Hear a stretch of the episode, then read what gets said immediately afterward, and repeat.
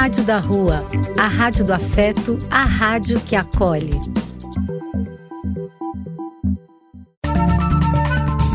Apoio: Casa de Vó, Banho para Geral e Instituto de Políticas Relacionais. Muito bem, estamos começando mais um programa Conversa Inclusiva aqui pela Web Rádio da Rua. Sejam todos muito bem-vindos. Mais uma vez, muito obrigado pelo prestígio de vocês. Eu sou Cris Felipe e esse é o programa Conversa Inclusiva. Para você acompanhar toda a programação da Rádio da Rua, é só você entrar no www.radiodarrua.com. Acompanhe a Rádio da Rua também nas redes sociais, no Instagram, pelo arroba Rádio da Rua, e também no Spotify e nas plataformas de áudio, buscando por Rádio da Rua. Não deixe de nos acompanhar, pois estamos sempre juntos e conectados aqui na minha, na sua, na web Rádio da Rua, a rádio que acolhe mais uma vez, começando este programa aqui nesta sexta-feira. Dia 18 de fevereiro, Dia Nacional do Combate ao Alcoolismo se comemora hoje. Tem como objetivo chamar a população a refletir sobre alcoolismo, doença que atinge um grande número de brasileiros.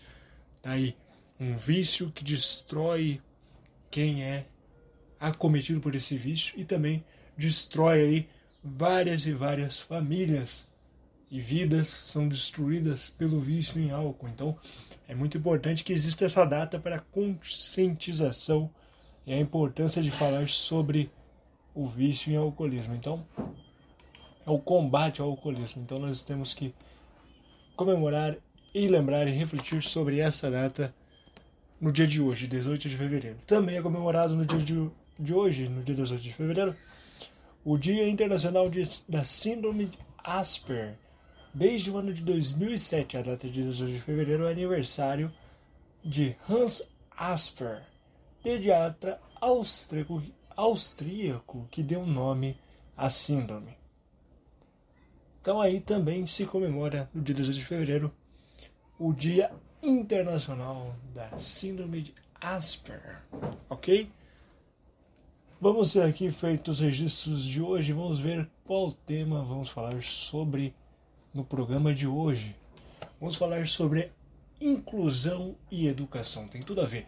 A inclusão das pessoas com deficiência na, de, na educação.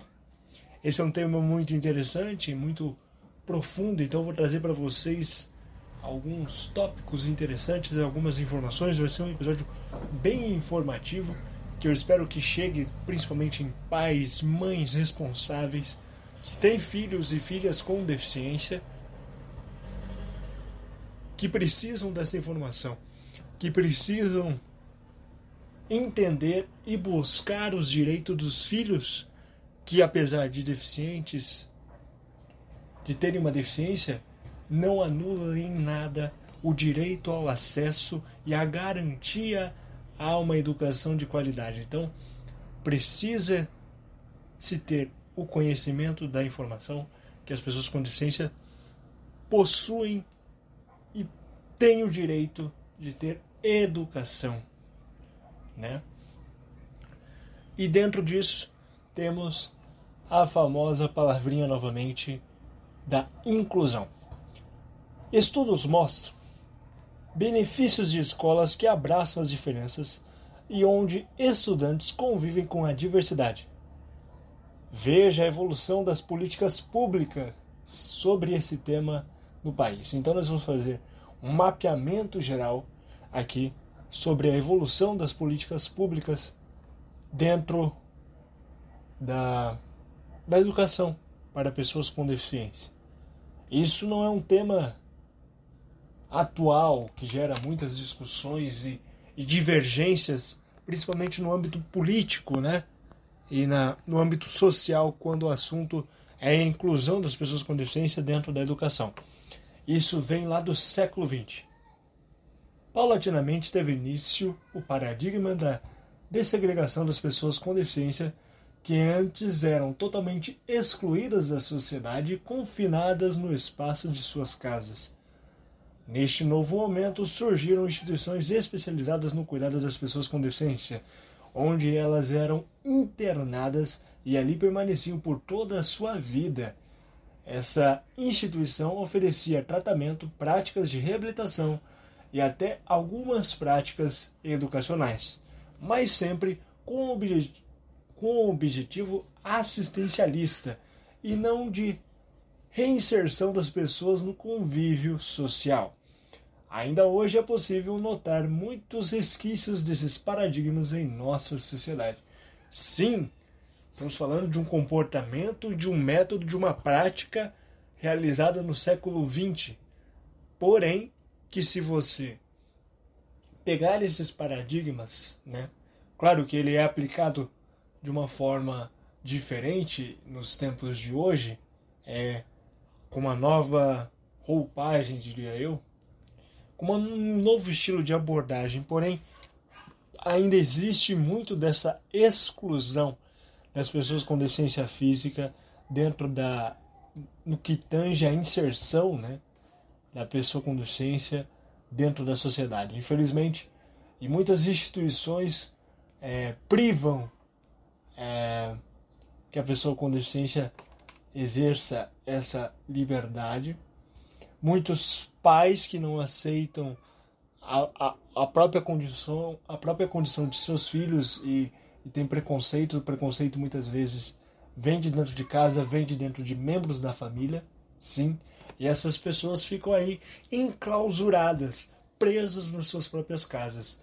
E isso acontece atualmente mas já acontecia já era uma prática no século XX então para você ver como é algo que realmente desperta a gente, assusta, choca, porque quando você para para pensar que esse é um comportamento que não evoluiu com o andar dos anos na sociedade, realmente quando o assunto são pessoas com deficiência em geral, sempre tem um ponto ou outro que existe ainda uma regressão muito grande em pontos específicos, é, em questões comportamentais e sociais que são é, interessantes da gente prestar atenção. Isso no século XX, tá? Em, em 1948 tivemos a Declaração Universal dos Direitos Humanos. A Declaração Universal dos Direitos Humanos foi o primeiro documento que trouxe explicitamente a afirmação de direitos individuais e sociais para grupos socialmente vulnerabilizados, como as pessoas com deficiência. Muito importante esse principal ponto aqui. Direitos humanos. Tema também de muita discussão, pautado hoje socialmente e politicamente, né? Até onde vai os meus direitos e os meus deveres até onde eu tenho meus direitos humanos assegurados, até onde eles ultrapassam do ponto que deveria ser é, responsabilidade dos direitos humanos e acaba se tornando uma proteção exagerada para favorecer um, um, um contexto ideológico, um contexto político, enfim. Temos que ver essas questões também. É interessante, mas aqui em 1948 nós temos o registro da chegada da Declaração Universal dos Direitos Humanos. Já a partir de 1950, inicia-se o paradigma da integração. Foi estabelecido um módulo médico de deficiência que enxerga o impedimento como principal característica da pessoa com deficiência e busca curá-la, entre aspas, para que ela se readapte a vida produtiva em sociedade. Nesse contexto, foram criados diversos centros de reabilitação para pessoas com deficiência com foco total no indivíduo. Olha só, uma mudança, novamente, com abordagem incorreta, porém, pela primeira vez, temos um foco total no indivíduo, na pessoa com deficiência, a partir de 1950. A partir de 1980, começa-se a falar sobre o paradigma da inclusão, com a luta pelos direitos civis, políticos e sociais de pessoas com deficiência ganhando força no mundo todo. a partir da década de 1980, se iniciou o processo de inclusão. A ideia da inclusão é que as pessoas com deficiência têm o direito de conviver em sociedade, e a sociedade tem a obrigação de remover barreiras para incluí-las. É basicamente, resumidamente, tudo aquilo que eu comentei com vocês no nosso primeiro programa do Conversa Inclusiva. É exatamente isso. Aqui já começa a entender que nós temos os nossos direitos como cidadãos, como os indivíduos, e temos direitos em conviver como sociedade como qualquer outro, qualquer outra pessoa, né? E a partir disso, as barreiras, as lacunas, os empecilhos que existem estruturais e socialmente falando, eles têm que se adaptar à pessoa com deficiência, e não a pessoa com deficiência ser excluída daquele direito que é um direito de todos, ou dela ter que se readaptar àquele espaço. Não, é o espaço, é o ambiente, é a sociedade que se adapta à pessoa com deficiência e não ao contrário. Tem que virar essa chavinha porque a partir disso que a inclusão começa a acontecer de fato. E foi em 1980 que iniciou a, a briga para o que a gente tem hoje, para o que a gente vem conquistando hoje dentro da sociedade. Graças a Deus, a convivência e pelo menos os direitos é, aos espaços que as pessoas com deficiência vêm conquistando, vêm melhorando cada dia mais, ainda bem. Né? Em 1988, olha só, mais uma, o surgimento de algo que também é no aspecto político, mas também tem uma importância muito grande aqui para as pessoas com deficiência, temos a Constituição da República Federativa do Brasil. Com a promulgação da nova Constituição Federal, foram assegurados os direitos à não discriminação. No artigo 3, inciso 3, diz-se promover o bem dos direitos à não discriminação de todos, sem preconceitos de origem de raça, sexo, cor, idade e quaisquer outras formas de discriminação a igualdade, no artigo 5, a educação, artigo 205, em igualdade de condições para acessos e permanência nas escolas, artigo 206, inciso 1. Aí já está, pela primeira vez, formalmente, né, no papel institucionalizado, a Constituição, através da Constituição da República Federativa do Brasil, extinguindo, extirpando qualquer tipo de preconceito ou discriminação de qualquer forma e também assegurando, importante lembrar, ó, de 1988, assegurado todo tipo de permanência e acesso nas escolas. Ok? Vale lembrar dessa informação, guarda aí. Em 1990, Declaração Mundial sobre Educação para Todos, também conhecida como Declaração a Declaração Mundial para todos estabeleceu metas para os sistemas de ensino ao redor do mundo, buscando uma universalização, equidade e melhora da qualidade da educação mundial. Tá aí. Aí já pega um aspecto total, né?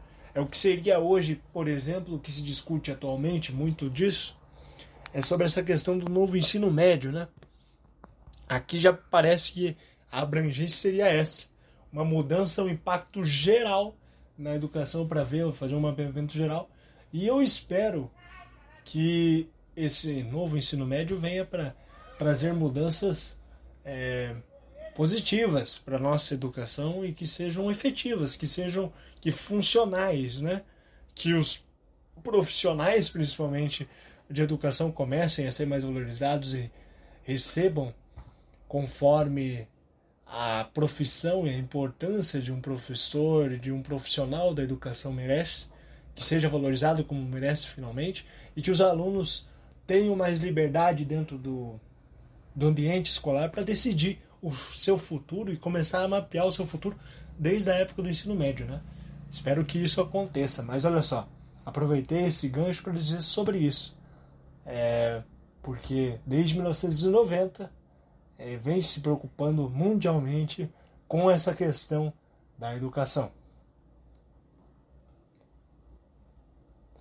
Em 1994, tivemos o acontecimento da Declaração de Salamanca. A Declaração de Salamanca, promovida pela Unesco, a Organização das Nações Unidas para Educação, Ciência e Cultura, foi um grande marco para a educação inclusiva, já que foi uma conferência destinada a discutir especificamente a educação de pessoas com deficiência. Grande vitória para a classe das pessoas com deficiência. O documento assinado na conferência expressivamente afirma que escolas regulares que possuam tal orientação inclusiva constituem-se os meios mais eficazes de combater atitudes discriminatórias, criando-se comunidades acolhedoras, construindo uma sociedade inclusiva e alcançando a educação para todos. Tá aí. Agora sim, além da parte educacional, começa a haver aqui a primeira discussão sobre o assunto. As pessoas estão falando sobre isso, estão notando as pessoas com deficiência dentro do ambiente da educação. E não só isso. Não só no âmbito educacional existe essa preocupação, mas também já começa a existir uma conscientização, uma preocupação social com a pessoa com deficiência dentro do ambiente da escola, pelas questões de discriminação que a gente sabe que é muito presente, pela questão de bullying que é muito presente e pela questão de falta de acesso e acessibilidade nas escolas, que ainda é uma realidade, infelizmente, muito presente nos dias atuais. Mas aí já tivemos um ponto positivo porque temos a primeira discussão sobre o assunto. As pessoas com deficiência dentro das escolas, dentro do âmbito da educação, começam a ser notadas de fato. Seguindo aqui com o nosso mapeamento geral da evolução das políticas públicas através da educação e a inclusão da pessoa com deficiência para com a educação, né?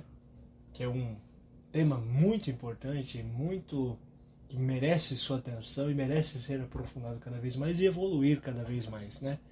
Vamos acompanhar aqui então. A Lei de Diretrizes e Bases da Educação Nacional. A Lei de Diretrizes e Bases da Educação Nacional surgiu lá em 1996. É, também é chamada de LDB, é a lei que regula a educação formal no Brasil e estabelece a prioridade ao sistema regular de ensino.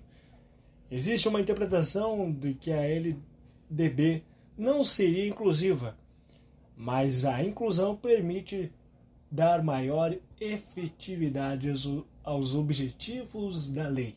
Então aqui, o que acontece? Aqui já tem o, o ponto que eu já, já havia comentado com vocês desde o início, né? Que Existe toda essa discussão. É inclusivo, não é inclusivo? Existe um avanço ou existe um retrocesso?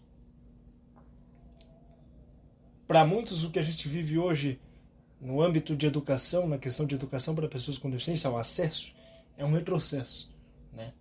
Se você acompanha as notícias aí, você vê que é, temos declarações polêmicas é, querendo separar as, a educação separar as crianças com deficiência das crianças que não têm deficiência para que elas recebam um outro tipo de, de atenção, um outro tipo de acesso à educação, diferente das pessoas que não têm deficiência, enfim.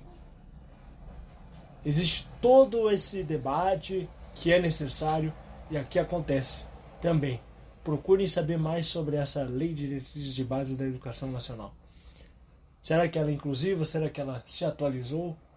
Enfim, é importante se atentar a isso também. Ah, em 2006, temos a Convenção sobre os Direitos das Pessoas com Deficiência. Isso aqui é extremamente importante. Através da, de uma Convenção sobre os Direitos das Pessoas com Deficiência, foi ratificada pelo Brasil com status de emenda constitucional. Trata-se de um documento mais relevante de garantia dos direitos das pessoas com deficiência o texto adota o um modelo social da, de, de deficiência que indica que as pessoas com deficiência são aquelas que têm impedimento de longo prazo de natureza física, mental, intelectual ou sensorial, os quais, em interação com, os, com as diversas barreiras, podem obstruir sua participação plena e efetiva na sociedade em igualdade de condições com as demais pessoas. O foco passa a ser, então, o não impedimento do indivíduo, mas a responsabilidade da redução das barreiras por parte da sociedade, resultando assim em um aumento de acessibilidade e equiparação das oportunidades.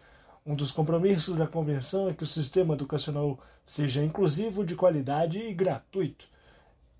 E é assim ela se seguiu o comentário geral número 4 do Comitê de Monitoramento da Convenção sobre os Direitos das Pessoas com Deficiência, que deixou claro que os Estados partes devem assegurar a concretização do direito de pessoas com deficiência à educação através de um sistema educacional que seja inclusivo em todos os níveis, sem discriminação e igualdade de condições com os outros. Então, será que tudo isso, esse ponto é o principal, é o ponto-chave quando se diz, quando se fala na questão de direito à educação à pessoa com deficiência? Esse aqui é um ponto-chave. Será que o que foi conquistado aqui está sendo colocado em prática? Será que está sendo feito efetivamente o que foi proposto dentro dessa declaração? Dentro, dentro do que está na lei. Está na lei. Será que a lei está sendo cumprida? Você aí, meu bom e velho trabalhador brasileiro que me ouve aqui pela Rádio Não, você acha que em algum momento as leis do Brasil foram respeitadas e foram cumpridas ao pé da letra? Será que está sendo levado em consideração tudo isso atualmente? Vamos refletindo, vamos refletindo. quero, estou passando as informações para vocês absorverem e tomarem suas próprias conclusões dentro da realidade de cada um, né? Como eu disse, se eu chegar aqui a pais, mães, a pessoas que trabalham na área da educação e precisam dessas informações, por favor, aproveitem, estou à disposição passando as informações adiante para vocês, tá bom? Em 2008, nós tivemos a Política Nacional de Educação Especial na Perspectiva Inclusiva. A inclusão escolar foi formalizada no Brasil por meio da Política Nacional de Educação Especializada na Perspectiva Inclusiva, que passou a utilizar o modelo social de deficiência como um paradigma e a priorizar a inclusão dos estudantes público-alvo da educação especial. A partir da instituição dessa política, todos os alunos devem ser matriculados nas classes comuns das escolas e, portanto, ter direito a estudar, compartilhando os espaços de aprendizagem com todos os demais estudantes, independente de sua condição física, sensorial, psíquica ou de gênero, raça, etnia, etc. Além disso, a política garante que os estudantes público-alvo da educação especial receba todos os apoios necessários para sua aprendizagem em igualdade de condições.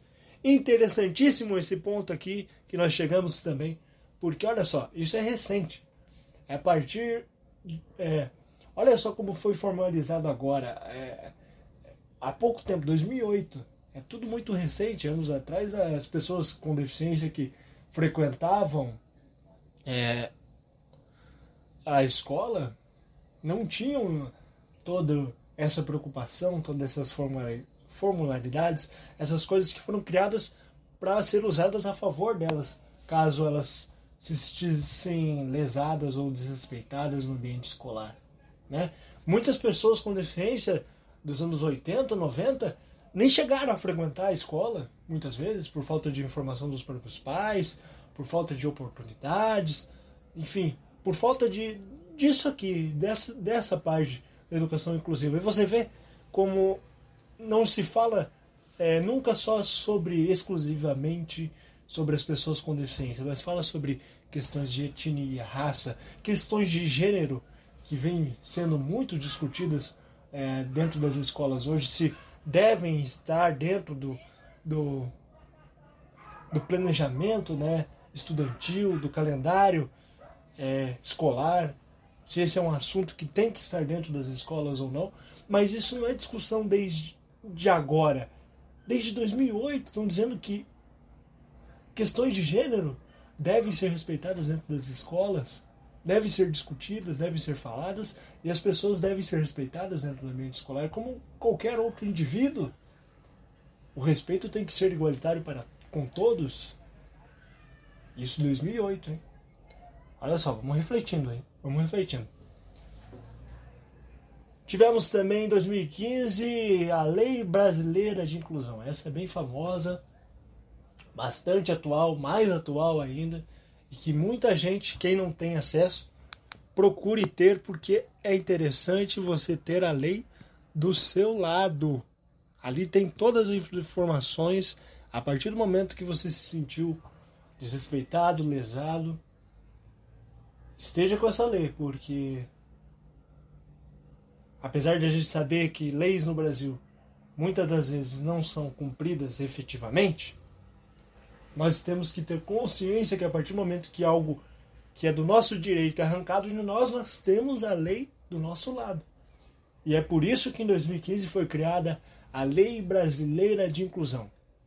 E com a Lei Brasileira de Inclusão, também chamada de LBI, o país estabeleceu igualmente as condições para implementação do sistema educacional inclusivo em todos os níveis e modalidades de ensino. E em 2019 tivemos um desfecho de tudo isso, de todo esse mapeamento que nós fizemos agora. Eu trouxe vocês do século XX, que foi lá o início de um tratamento antigo, de um tratamento retrógrado com as pessoas com deficiência, que infelizmente algumas vezes se repete atualmente esse tratamento com as pessoas com deficiência atualmente na sociedade e dentro de suas casas e tudo mais, que a gente já comentou.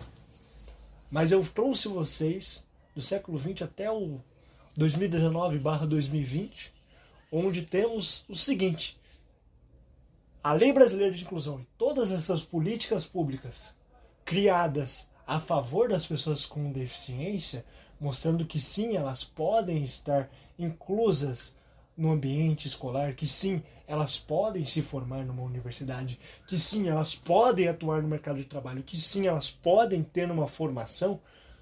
Tudo isso foi construído ao longo dos anos, fez com que em 2019 e em 2020 tivesse recorde de matrículas nas escolas comuns. O censo escolar realizado pela Inesp, Instituto Nacional de Pesquisas Educacionais, Anísio Teixeira mostrou recorde de, no número de matrículas de estudantes com deficiência nas escolas comuns, tendo passado de 46,8% em 2007 para, 5, para 87% em 2019. Olha só que vitória nós tivemos no âmbito, olha só, de pessoas com deficiência nas escolas comuns. E por mais que a gente batalhe, é, que seja uma batalha árdua, difícil, que muitos de nós sabemos, pais, mães, os profissionais de educação batalham para que para que exista mesmo isso, para que tenha mais pessoas com, com deficiência dentro do ambiente escolar comum, continuam querendo retirar e arrancar os direitos das pessoas com deficiência de estarem onde elas querem estar, onde elas devem estar, enfim, e aí muitas vezes é, é triste por um lado, mas a gente fica feliz por outro, que apesar de todos esses percalços que a gente sabe que a gente enfrenta, é, existe aí toda uma toda uma uma beleza por trás de tudo isso, né? E quando eu digo dificuldades é sobre isso. Lembra que lá no ano em agosto de 2020, em agosto de 2020, Tivemos que ouvir o ministro da Educação dizendo que as crianças com grau de deficiência, que é tem crianças com grau de deficiência que é impossível a convivência. Isso foi dito por Milton Ribeiro, fez a afirmação após ser questionado por ter dito que alunos com deficiência atrapalham, entre aspas, o aprendizado de outros, de outros estudantes. O ministro insiste, insiste em demonstrar que não está à altura do cargo, disse o presidente do Instituto Rodrigo Mendes. Isso foi 2020, tá? Onde todo teve toda uma uma atenção voltada para essa questão da educação das pessoas com deficiência, mas também pela questão da reforma da previdência, que no ano de 2019 para 2020 teve algumas mudanças que não favoreciam em nada as pessoas com deficiência, e eu fiz uma reportagem aqui para vocês trazendo algumas das, dos principais pontos negativos é, dessa mudança na Previdência lá em 2019 e 2020 e como isso afetaria é, a vida das pessoas com deficiência que dependem desse, desse serviço prestado pelo governo. Né? Vamos ouvir então é, um pouco da, pontualmente também a parte, falamos da educação, agora vamos falar da parte especificamente da social, social da pessoa com deficiência, das últimas mudanças que houveram e quais são os impactos negativos dessas mudanças na vida da pessoa com deficiência. Vamos lá. Pesquisação feita sobre a situação previdenciária das pessoas com deficiência após a aprovação do texto base da reforma em primeiro turno na Câmara dos Deputados, uma vez que as mudanças já estão consolidadas para votação no segundo turno, prevista para acontecer em agosto, logo após o recesso parlamentar. Então vamos explicar aqui cinco pontos que são os mais importantes no tocante aos direitos das pessoas com deficiência no atual momento de tramitação do projeto de reforma previdenciária. Então vamos esquecer aquele texto inicial da PEC 6 de 2019 e ir direto ao que interessa no texto base atualizado que tende a ser aprovado em segundo turno no plenário da Câmara e seguirá para a apreciação do Senado. Em primeiro lugar, o benefício de prestação continuada, o BPC. Após as mudanças promovidas na, na comissão especial, absurdos do projeto inicial como critério de patrimônio familiar, de que no máximo 98 mil foi removido do texto da reforma Previdência, assim como a redução do benefício para os idosos, prevalecendo assim as regras que vigoram atualmente para concessão e manutenção do benefício tanto para os idosos quanto para pessoas com deficiência, que se enquadrem nos requisitos legais. No que tange ao BPC, o grande problema no texto aprovado ficou na inclusão do parágrafo único no artigo 203, que trouxe para dentro da Constituição o critério de, renda familiar per capita inferior a um quarto do salário mínimo. Todos nós sabemos o quanto esse critério de renda é obsoleto e necessita ser revisto em nome da dignidade das famílias que realmente dependem desse benefício. Não é por acaso que esse critério de um quarto do salário mínimo por membro da família já vem sendo constantemente flexibilizado pelo Poder Judiciário em diversas ações previdenciárias. A rigor, para modificar esse critério de renda para concessão e manutenção do benefício dentro das regras que vigoram hoje bastaria uma simples alteração no texto da Lei 8.742-1993. Mas com o novo texto da reforma previdenciária, futuras alterações desse critério de renda só seriam possíveis por meio de uma nova emenda constitucional.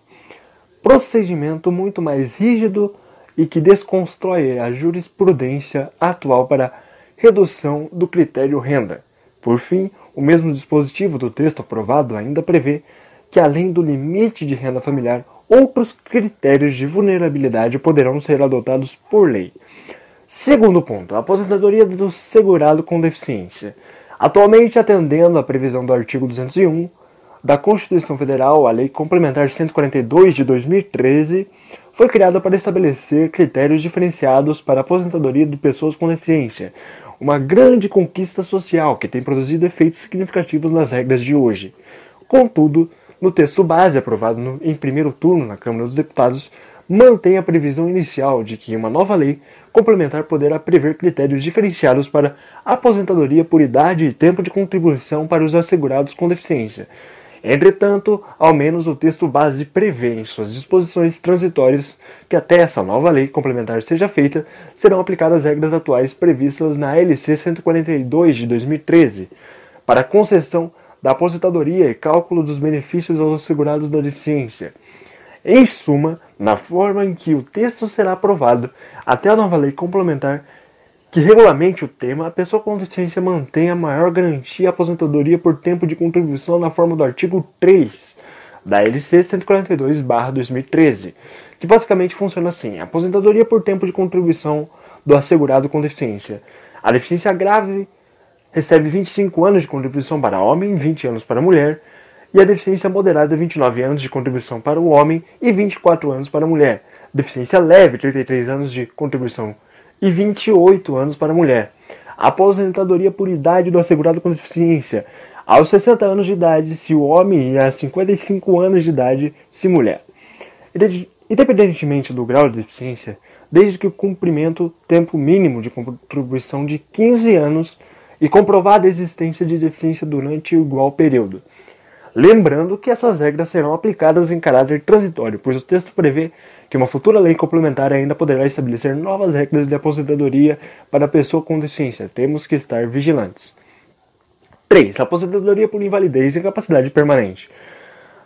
Na regra atual, a aposentadoria por invalidez tem como base o pagamento de 100% da média salarial do assegurado quanto da concessão do benefício.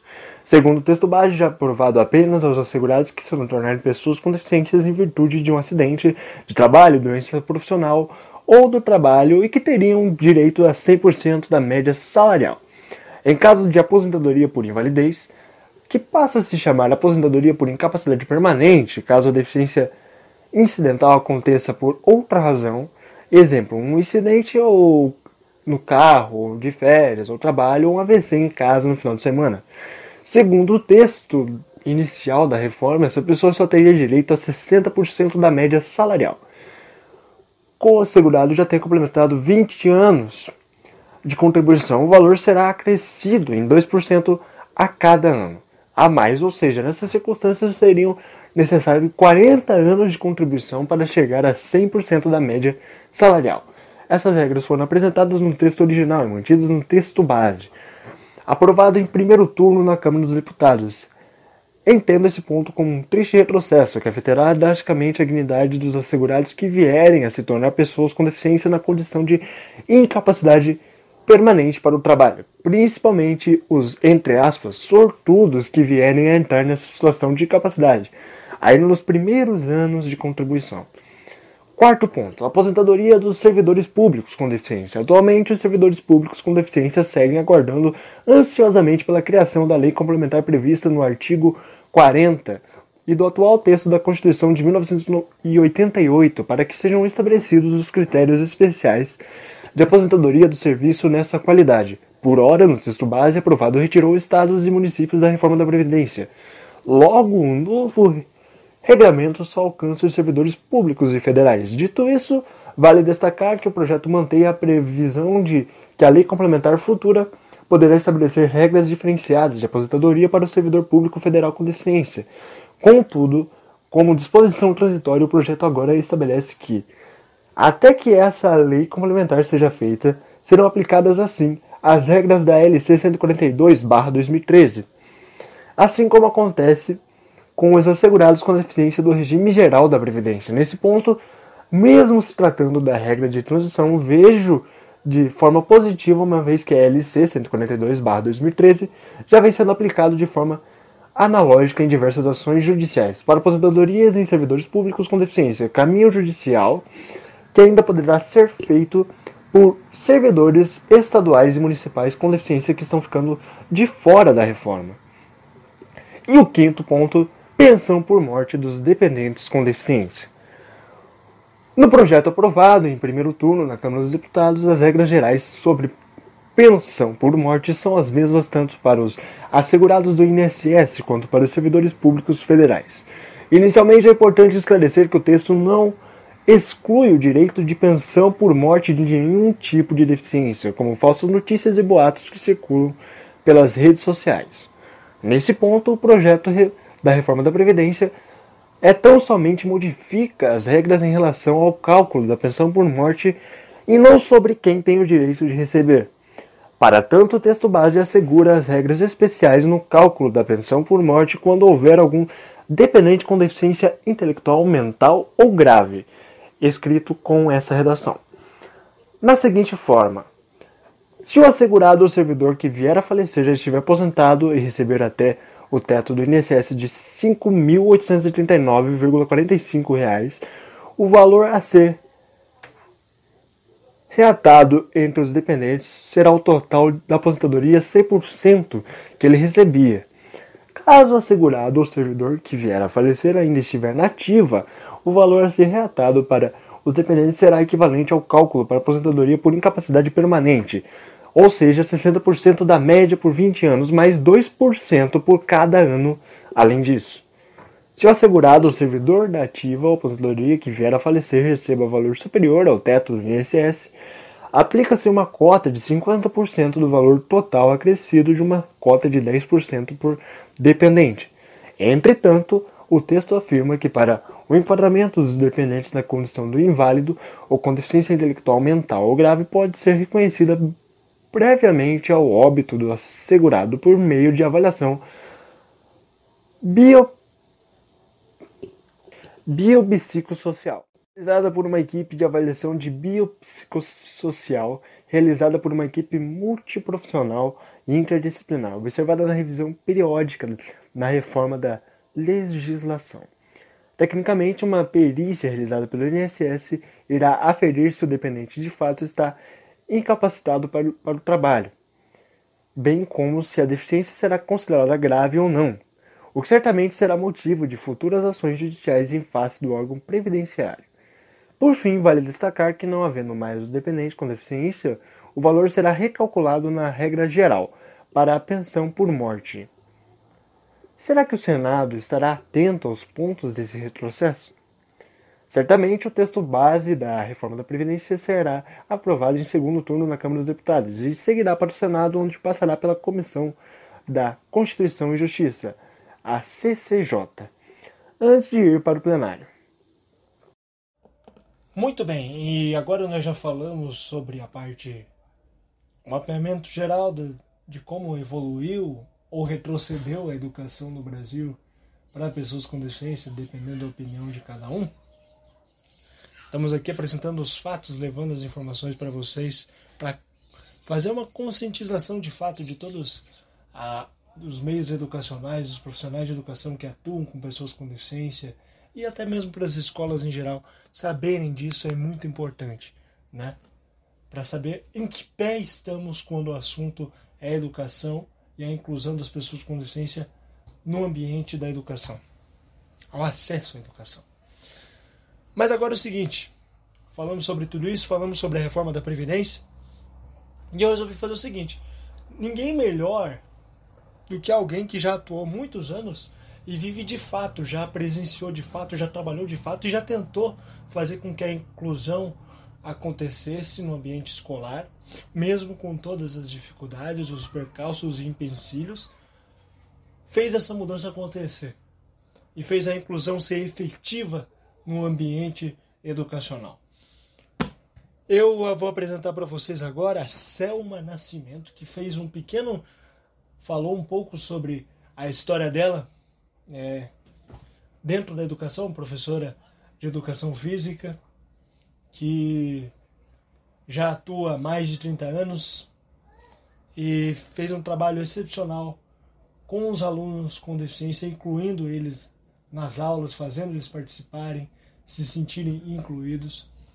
E fez isso da maneira mais simples e humana possível, usando das ferramentas que ela tinha, mas principalmente de um coração enorme, de uma simpatia e principalmente oportunizando é, para pessoas com deficiência que elas se sentissem incluídas no ambiente escolar. Isso não tem preço. Por isso que eu digo que o profissional da área de educação precisa ser mais valorizado nesse país e precisa é, ser lembrado pelo legado que, que deixe, pela, pela mudança que causa nas vidas das pessoas e de jovens que não teriam a mesma oportunidade sem um bom profissional do lado para guiá-los, né?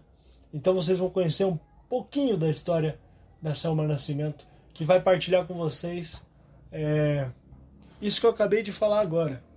O dia, essa experiência que ela teve com um aluno com deficiência física e um pouco do que ela pôde aprender e ensinar para gente com essa experiência. Vamos conhecer então, senhoras e senhores, aqui no programa Conversas Inclusiva. Tive o prazer de conversar com ela. Apresento a vocês a professora Selma Nascimento. Na sua opinião, qual é a importância do esporte adaptado ser inserido dentro das aulas de educação física? Olha, seria muito importante mesmo, mas a gente vê muito assim é, as crianças fora, assim, entendeu? De, se eu for observar dentro de escolas, são pouquíssimas escolas que colocam essa criança inclusa, entendeu? É, eu já ministrei a, é, curso, né, para prefeitura, para estimular professores a dar aula para essas crianças, mas assim, eu vejo que a inclusão, ela depende muito de um grupo, não é só de uma pessoa, entendeu? Então, se, se a escola ela não te dá é, condições, adaptações, é, estímulo, o professor ele não vai é, é se envolver, uhum. entendeu? Então, eu trabalhei em escola particular e trabalhei no Estado. Fiquei 22 anos em salas de aula.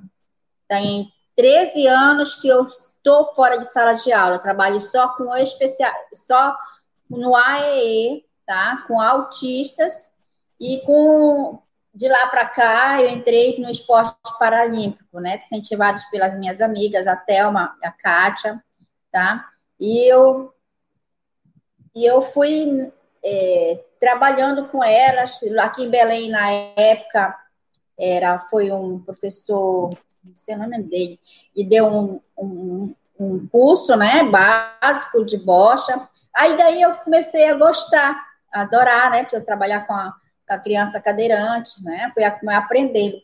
De lá para cá, eu fiz o nível 1, fiz o nível 2, tá? Do esporte da bocha. Aí eu entrei pro o atletismo também, né? Que a gente tem um grupo lá em Mosqueiro, que é uma ilha aqui no Pará, né? A gente tem uma equipe lá em Mosqueiro, uma galerinha especial de lá, em Belém eu treino no horário de almoço com cadeirantes. Quer dizer, com essa pandemia a gente está parado, né? Mas eu trabalho de 11 até, as uma, até de 11 e meia a 1 e meia da tarde. No meu intervalo, né, voluntariamente, né, nem pelo Estado, é voluntariamente, tá? Legal. Então, eu, eu faço por, porque eu gosto. Muito bem, agradeço aí a Selma por compartilhar com a gente um pouco da sua experiência, do seu conhecimento em tantos anos de profissão e por ter feito essa participação aqui no programa Conversa Inclusiva.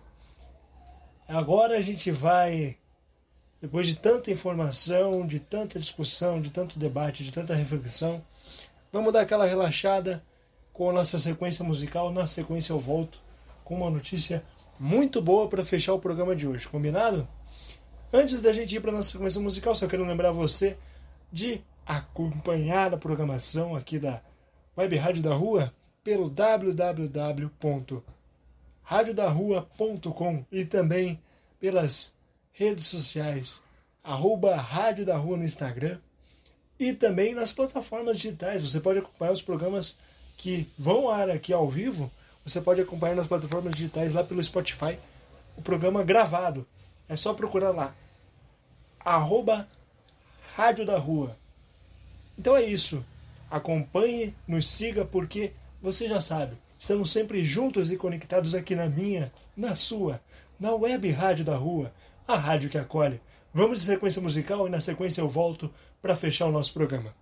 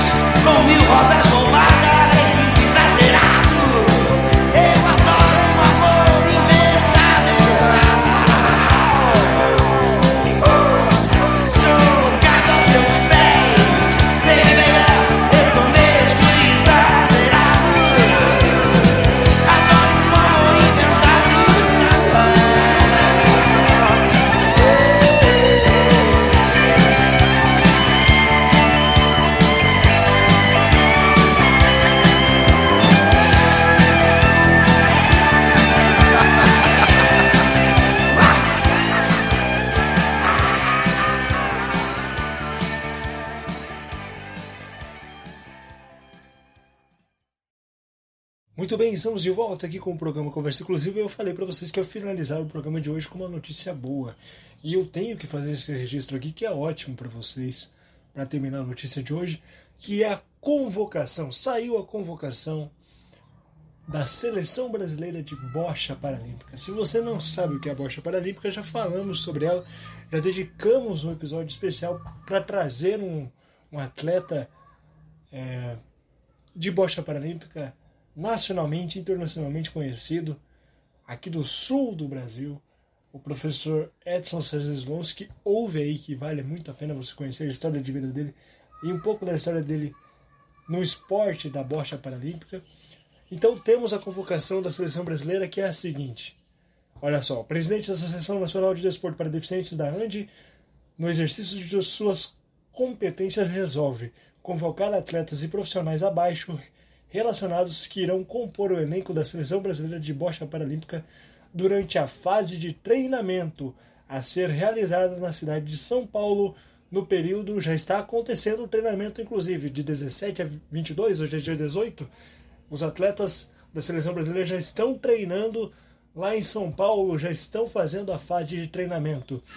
E os atletas são o seguinte, na equipe da classe BC1 e BC2, temos os atletas Luiz Carlos de Araújo, de Araújo, que é da UFPE de Pernambuco, Paulo Barbosa dos Santos, da ADMC de Mogi das Cruzes, André Luiz Bar Barroso Filho, da ADD, Cássio Dias Silva, de Minas Gerais, Vitória Fernandes, do grupo Otimismo do Rio de Janeiro, Maria Aparecida Sinarco, de Otimismo Rio de Janeiro também, a Mariana Olíntia Silva, da ABF do Distrito Federal, a Letícia de Fátima Silveira, AB, da ABB do Distrito Federal também, e a Letícia Caroline dos Santos também está aí compondo. Olha só, aqui eu tenho que fazer um parênteses. Ela é de Pernambuco, a Letícia Caroline dos Santos, que eu tive o prazer de conhecê-la nos jogos escolares, né? Há um tempo atrás, quando eu também era atleta de bocha. Desejo toda a sorte do mundo para você, Letícia. Estou muito feliz de ver seu crescimento, de ver suas conquistas dentro do esporte. Não só no esporte, mas você também é uma uma mulher fantástica, com uma força de vontade. Olha, um, uma alegria que você transmite através do seu sorriso, da sua vida, que é maravilhoso. Tenho muito orgulho de ter te conhecido, sou muito feliz em te conhecer. Um beijo para você. Tô com muita saudade e em breve a gente se encontra, tá? Um abraço meu e de todo mundo aí para você. Muito boa sorte! E seguindo aqui a nossa listagem com os atletas que estão representando, compondo a seleção brasileira de bocha paralímpica, temos Juliana Correia de Alencar, do, clube, do grupo Roda Solta, Gabriel, Gabriel Rodrigues de Andrade, também parceiro meu. Nós somos adversários em quadra, né, Gabriel? Nas nossas classes, sempre disputamos ali no quando eu era atleta de bocha também, nos meus tempos áureos de atleta de bocha.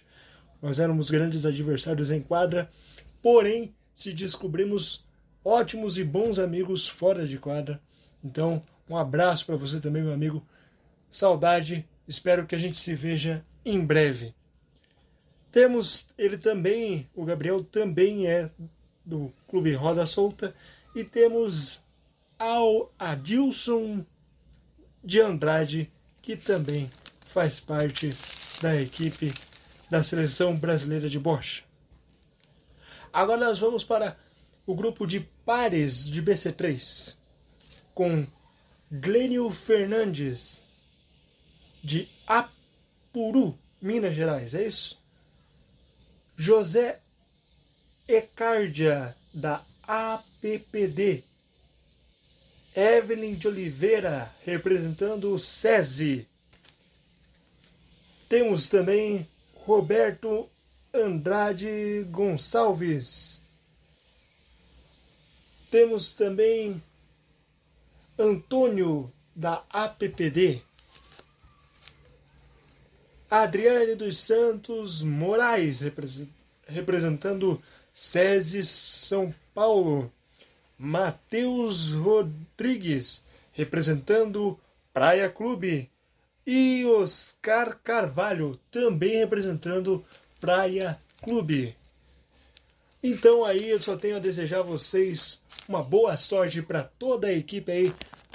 Pessoal do BC1, BC2, BC3, todo mundo, todos os atletas. Parabéns a todos os convocados da Seleção Brasileira de Bocha Paralímpica que vocês já nos enchem de orgulho, isso não tenho dúvida.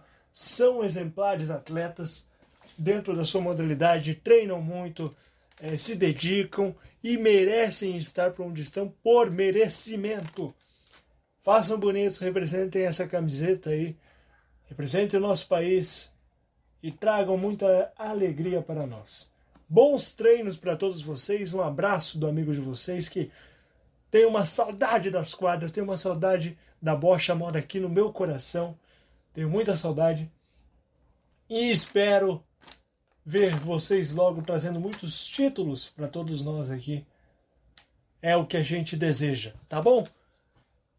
Antes de finalizar, só tenho que lembrar você de continuar na programação aqui da Rádio da Rua, onde você pode acompanhar 24 horas por dia no www.radiodarrua.com e também no arroba Rádio da Rua nas redes sociais, nas plataformas digitais, para não perder nenhum programa que, que passa por aqui. Você entra no Spotify, busca aí no Spotify ou nas plataformas digitais Rádio da Rua e ouve.